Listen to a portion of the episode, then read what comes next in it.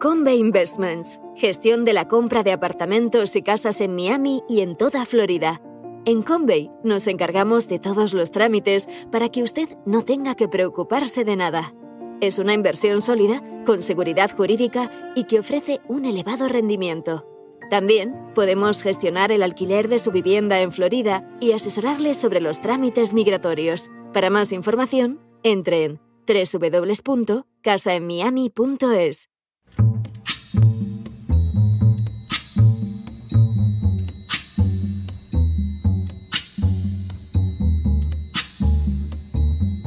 La voz con César Vidal, desde el exilio. When the night has come and the land is dark and the moon is the only light we'll see. No, I won't be afraid. Oh, I won't be afraid just as long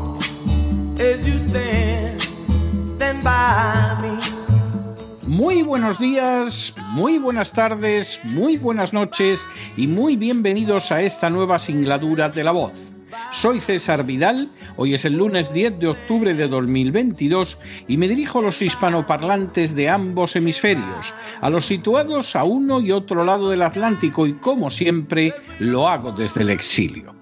Corría el año 1805 y más concretamente el día 21 de octubre, cuando tuvo lugar al sur de la península ibérica una batalla naval de extraordinaria trascendencia.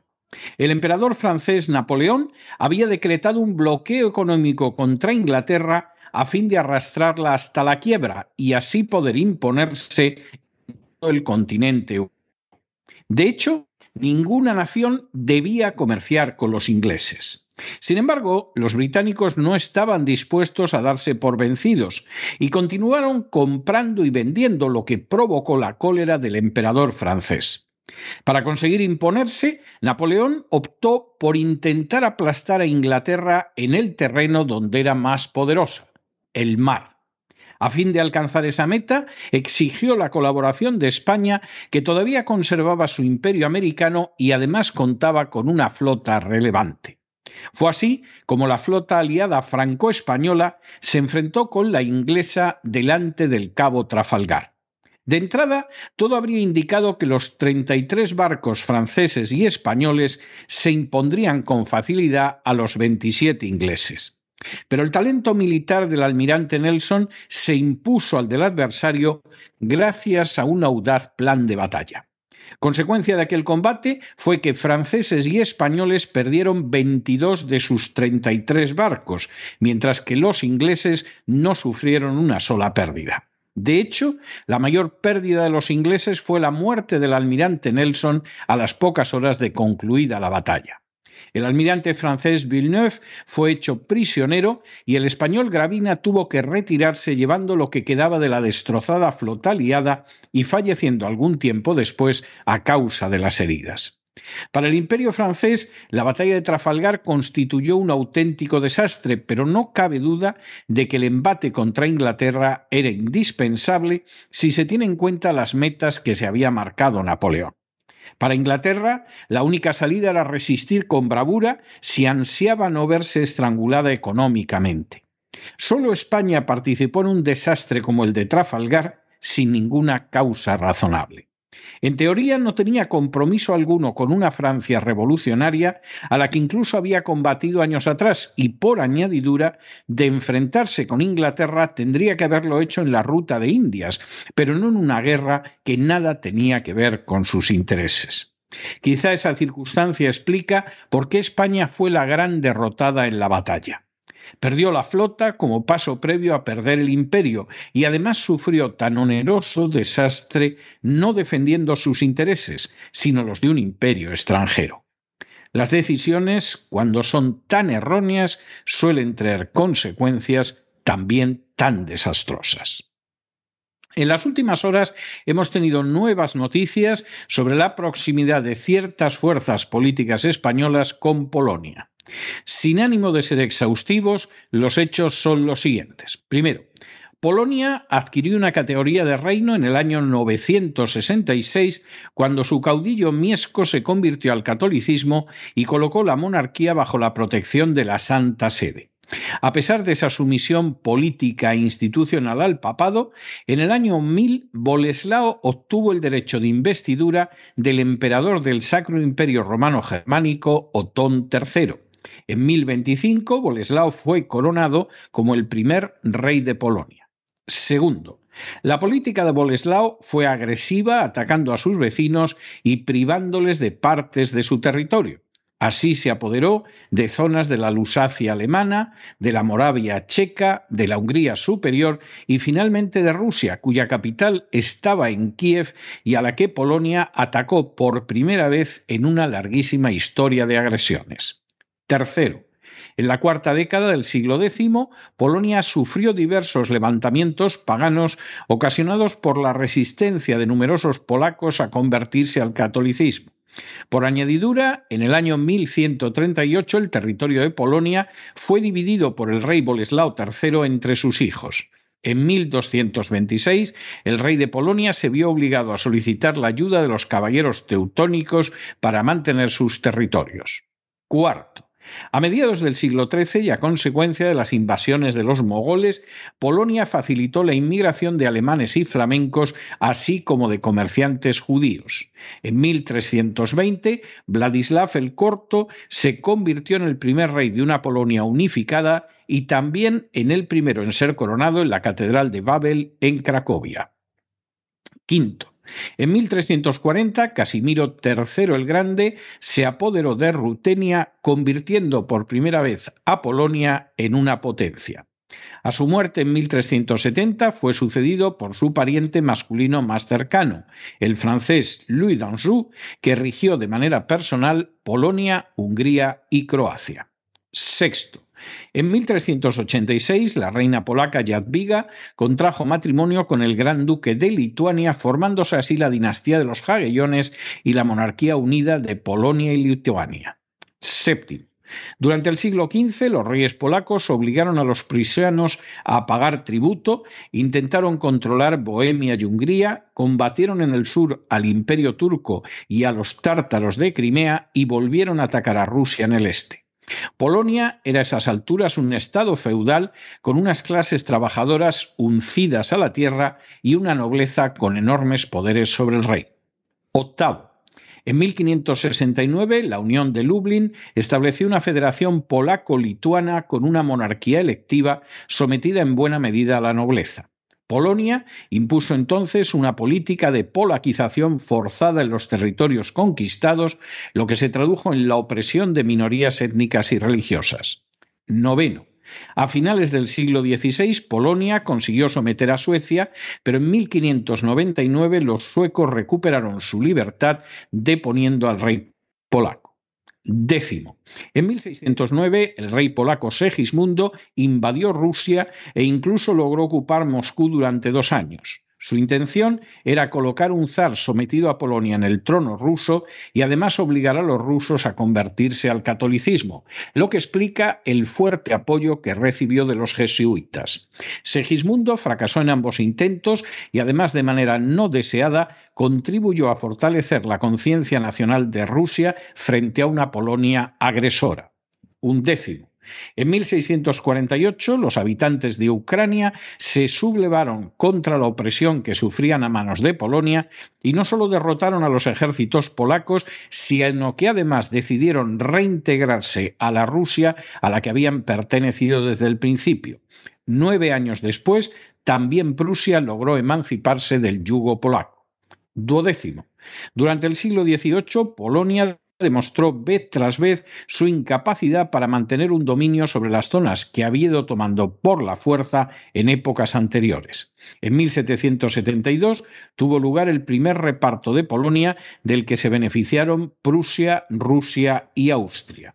En 1793 y 1795 tuvieron lugar otras dos particiones que concluyeron con la abdicación de Stanislao Augusto, último rey de Polonia en el último año. Polonia no volvería a ser una nación independiente durante los próximos 123 años. Y no deja de ser curioso que fue la última nación europea que siguió quemando brujas hasta finales del siglo XVIII. Décimo tercero. El emperador francés Napoleón fue visto por los nacionalistas polacos como una esperanza de resurgimiento natural. Así, intentaron seducirlo enviándole a una bella mujer casada llamada María Valesca y colaboraron militarmente con él, por ejemplo, en la invasión de España de 1808, abriendo el camino del emperador hacia Madrid, o en la invasión de Rusia de 1812. Napoleón premió a los nacionalistas polacos creando el Gran Ducado de Varsovia, que fue abolido en 1815 tras la derrota del emperador francés en Waterloo. Décimo cuarto. Antes del estallido de la Primera Guerra Mundial, la diplomacia británica prometió a los nacionalistas polacos de Pilsudski la independencia, lo que constituía un acto de traición contra el imperio ruso que era aliado de Gran Bretaña. La Revolución rusa de 1917 permitió efectivamente la independencia de Polonia, que fue reconocida por los aliados en 1919. En ese reconocimiento se incluyó la entrega a Polonia de territorios que eran históricamente alemanes. Décimo quinto. La República Polaca se reveló enseguida como una entidad nacionalista en que las minorías étnicas y religiosas, y en especial los judíos, fueron objeto de un tratamiento inhumano. Décimo sexto. Por añadidura, Polonia fue enhebrando una guerra de agresión tras otra contra sus vecinos. En primer lugar, en 1919, Polonia atacó a Rusia aprovechando la guerra civil que sufría esta nación. El contraataque ruso condujo al ejército rojo hasta las puertas de Varsovia, salvándose Polonia de la derrota total por la intervención francesa y permitiendo que se anexionara territorios en Bielorrusia y Ucrania. Décimo séptimo. En 1919, Polonia agredió a Checoslovaquia quedándose con el territorio de Ciesin, si bien no quedaría satisfecha y volvería a invadir territorio checoslovaco en 1938. Décimo octavo. En 1921, Polonia agredió a Lituania robándole también una parte de su territorio. Décimo noveno. Totalmente insaciable, en 1935, Polonia reclamó a Francia y Gran Bretaña la entrega del 10% de las colonias africanas de Alemania. Vigésimo. Polonia deseaba territorio en África, entre otras razones, porque soñaba con deportar a sus judíos al citado continente. De hecho, en 1937, Polonia constituyó una comisión encaminada a estudiar el envío de los judíos a la isla de Madagascar, y desde 1938 se negó en redondo a dar acogida a los refugiados judíos que huían del Tercer Reich. Vigésimo primero. En paralelo a su agresiva política internacional, durante los años 20 y 30 la política polaca fue empeorando y mientras aprobaba las leyes más antisemitas anteriores a la llegada de los nazis al poder, procedió a ilegalizar partidos y a ejercer la censura. Vigésimo segundo. En 1938, Polonia aprovechó la conferencia de Múnich, en que los sudetes fueron devueltos a Alemania, para apoderarse de un trozo más de Checoslovaquia.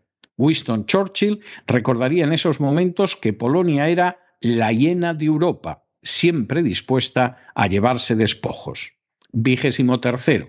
En 1939, animada por Gran Bretaña y Estados Unidos, Polonia renunció al plan de no agresión que había suscrito unos años antes con Alemania y se negó a negociar con Hitler en relación con el paso de Danzig. El resultado fue la invasión de Polonia por Alemania. Esta acción permitió a los aliados occidentales declarar la guerra al Tercer Reich, aunque por supuesto no movieron un dedo para defender Polonia. De hecho, la necedad polaca solo proporcionó a los aliados la oportunidad para entablar un conflicto con Alemania. Por su parte, la Unión Soviética aprovechó la ocasión para recuperar los territorios rusos invadidos por Polonia en los años 20. Vigésimo cuarto. La Segunda Guerra Mundial dividió terriblemente Polonia. Tras una derrota fulgurante a manos del Tercer Reich, Polonia fue ocupada. Por un lado, quedó el gobierno en el exilio sometido a Londres y por otro, la resistencia comunista cercana a Moscú. De manera bien significativa, la resistencia nacionalista se negó a tener judíos en sus filas. Los polacos no se opusieron a las deportaciones y asesinatos en masa de los judíos y solo cuando estos tuvieron como víctima a niños se produjo alguna reacción para protegerlos. De los escritos de clérigos y laicos polacos se desprende que su piedad hacia los niños judíos no les impedía esperar que en la posguerra los judíos no tendrían jamás los mismos derechos que los católicos. La afirmación resulta de especial gravedad si se tiene en cuenta que los campos de exterminio se concentraron en territorio polaco vigésimo quinto. De manera bien reveladora, muchos de los judíos que regresaron de los campos de exterminio fueron asesinados en la posguerra por polacos que habían ocupado sus casas y otras propiedades. Vigésimo sexto. El tributo pagado por Polonia durante la Segunda Guerra Mundial fue elevadísimo. Aunque su participación militar en el conflicto fue muy limitada por su rapidísima derrota en 1939 y no pasó de lo meramente simbólico en algunos frentes, Polonia perdió la sexta parte de su población. De esa sexta parte, la mitad fueron judíos y se calcula que no menos de 100.000 polacos fueron asesinados por los nacionalistas ucranianos de bandera, héroe actual nacional de Ucrania. Vigésimo séptimo. Al término de la Segunda Guerra Mundial, Polonia perdió las tierras de la Ucrania rusa que había invadido en los años 20, pero gracias a Stalin se apoderó de territorios históricos alemanes. Polonia nunca ha planteado devolver los territorios de que privó Alemania, alegando, por ejemplo, que se los debía un dictador comunista. Vigésimo octavo. Estados Unidos y Gran Bretaña aceptaron la inclusión de Polonia en la esfera de influencia soviética, a pesar de que su invasión por Hitler había sido el pretexto para dar inicio a la Segunda Guerra Mundial. Conseguida esa meta, a los aliados occidentales no importaba el futuro de Europa. Vigésimo noveno. En 1947, el Partido Comunista se hizo con el poder en Polonia, si bien la nación no sufrió un sistema de partido único, existiendo otros partidos políticos e incluso desde los años 80 una considerable libertad sindical que permitió el establecimiento de solidaridad. Trigésimo. En 1999, Polonia entró en la OTAN, lo que implica quebrantar las promesas realizadas una década antes a Gorbachev y a Yeltsin, en el sentido de que la OTAN no se extendería ni una pulgada hacia el este desde la frontera alemana. La entrada de Polonia en la Unión Europea tuvo lugar en 2004, aunque sin integrarse en la zona euro. Trigésimo primero.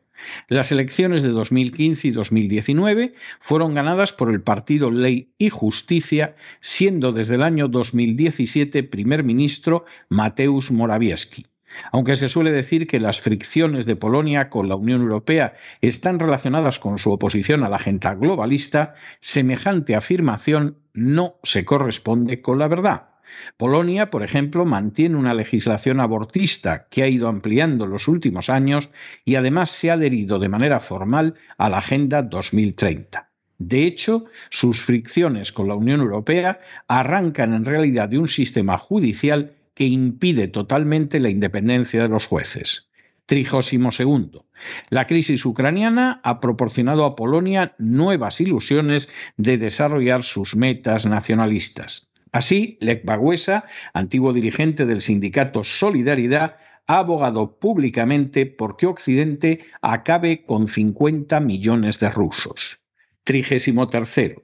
De manera semejante, Sikorsky dio públicamente las gracias a Estados Unidos por haber destruido el Nord Stream que traía gas ruso a Europa y en especial a Alemania. Trigésimo cuarto. Igualmente, Polonia ha exigido a Alemania indemnizaciones por la Segunda Guerra Mundial, a pesar de las cuantiosas cantidades que recibió en ese concepto en los años 90. Trigésimo quinto.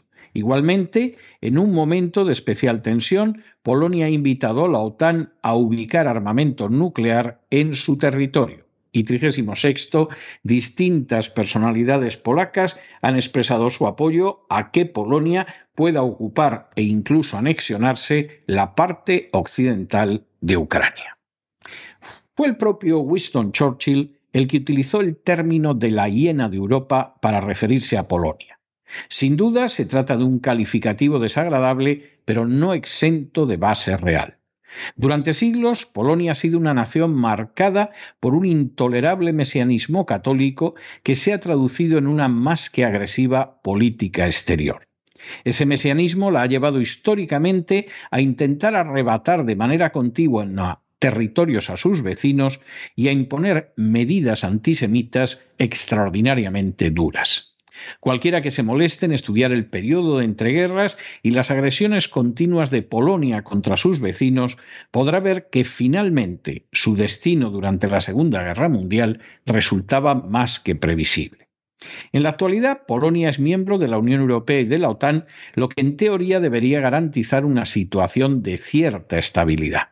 Sin embargo, la realidad es que Polonia se ha convertido una vez más en un peligroso factor de desestabilización.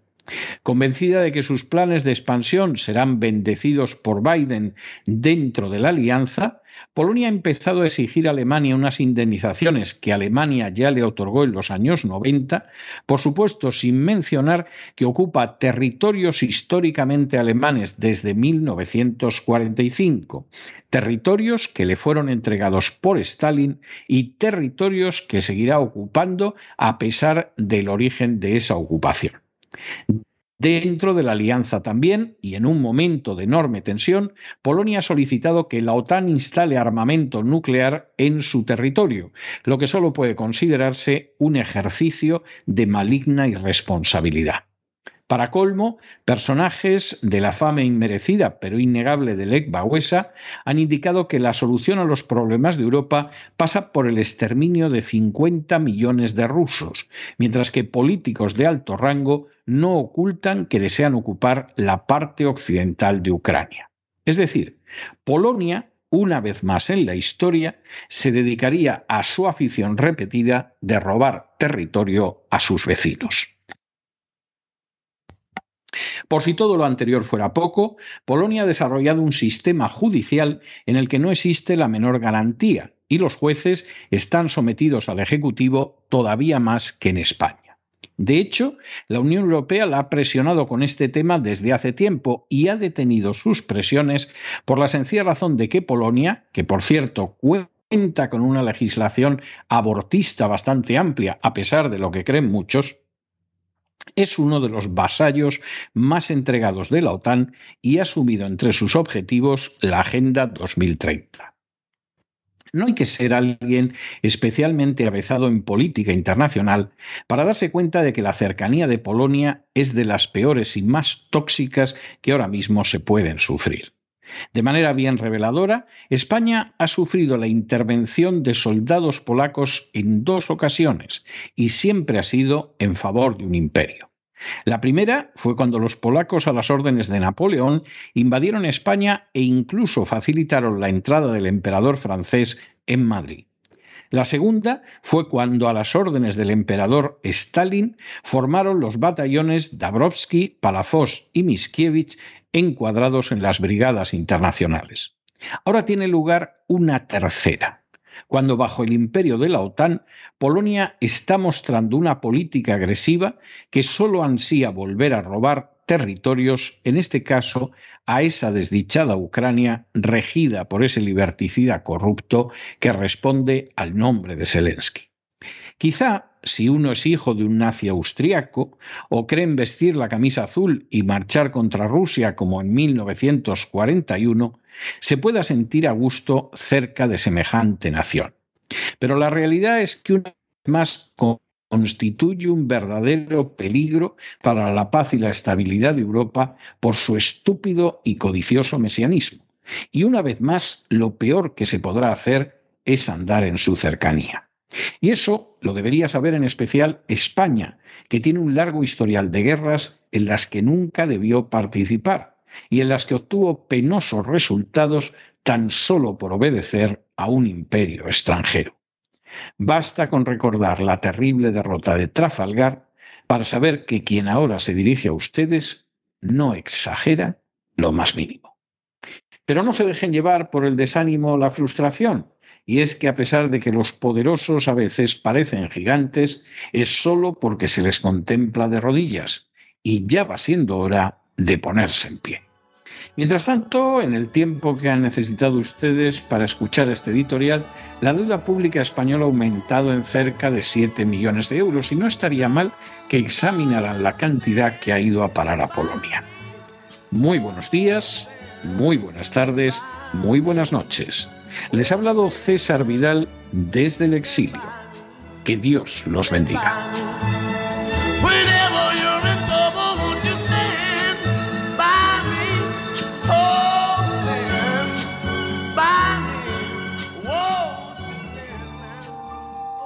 Esta sección está patrocinada por crowdfunding con el siguiente mensaje. Nuestro Señor Jesucristo, el único Dios verdadero, es misericordioso y nuestro Salvador.